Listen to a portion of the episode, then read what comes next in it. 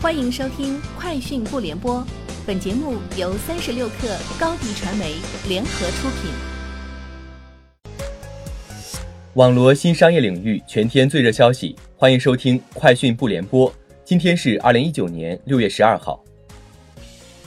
据外媒报道，特斯拉计划推出自动驾驶的机器人出租车服务，代号为特斯拉网络。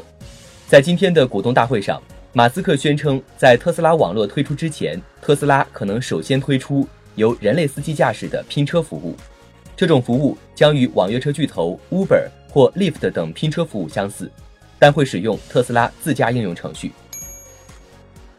三十六氪讯，腾讯在南山法院对今日头条和抖音又新增六起诉讼，要求删除两个平台六个用户所发布的所有王者荣耀游戏视频，并赔偿经济损失。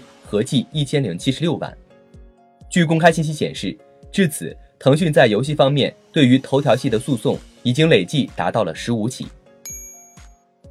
据外媒报道，特斯拉首席执行官埃隆·马斯克表示，预计特斯拉车队的规模在今年将增长百分之六十至百分之八十。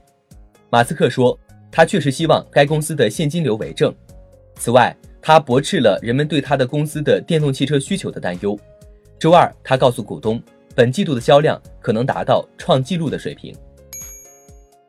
中国光大银行与杜小满金融及原百度金融今日签署战略合作协议，双方宣布将基于各自资源优势，在金融科技、个人金融、消费金融、支付与场景、公司金融、员工综合服务、综合金融等领域全面深化战略合作。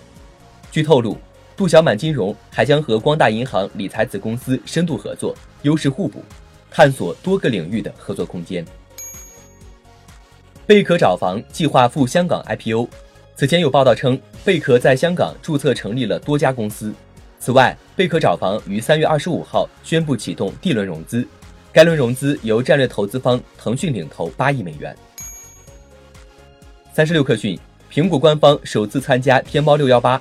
目前，在 Apple Store 天猫官方旗舰店可领取二百至八百元不等的专享优惠券，覆盖 iPhone 10s、10R、Max、iPad Mini、iPad Air、Mac、Apple Watch 等苹果产品，适用于六月十六日至十八日。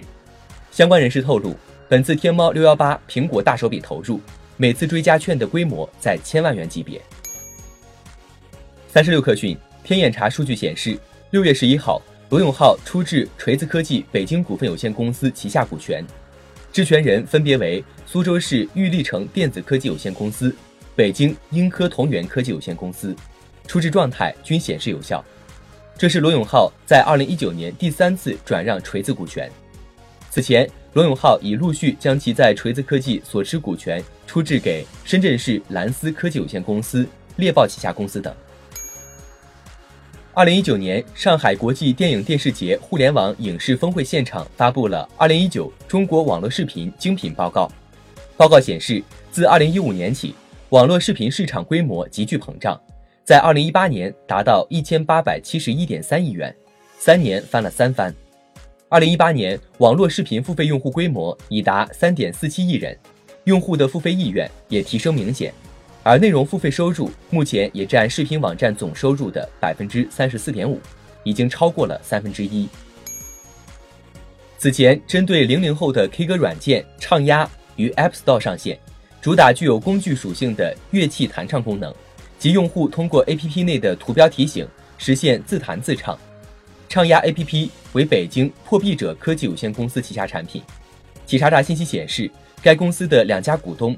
广州优势科技有限公司和广州市动景计算机科技有限公司持股百分之十，均为阿里大文娱旗下全资子公司。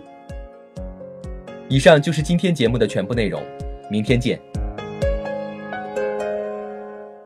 欢迎加入三十六氪官方社群，添加微信 hello 三十六氪 h e l l o 三六 k 二，获取独家商业资讯，听大咖讲风口，聊创业。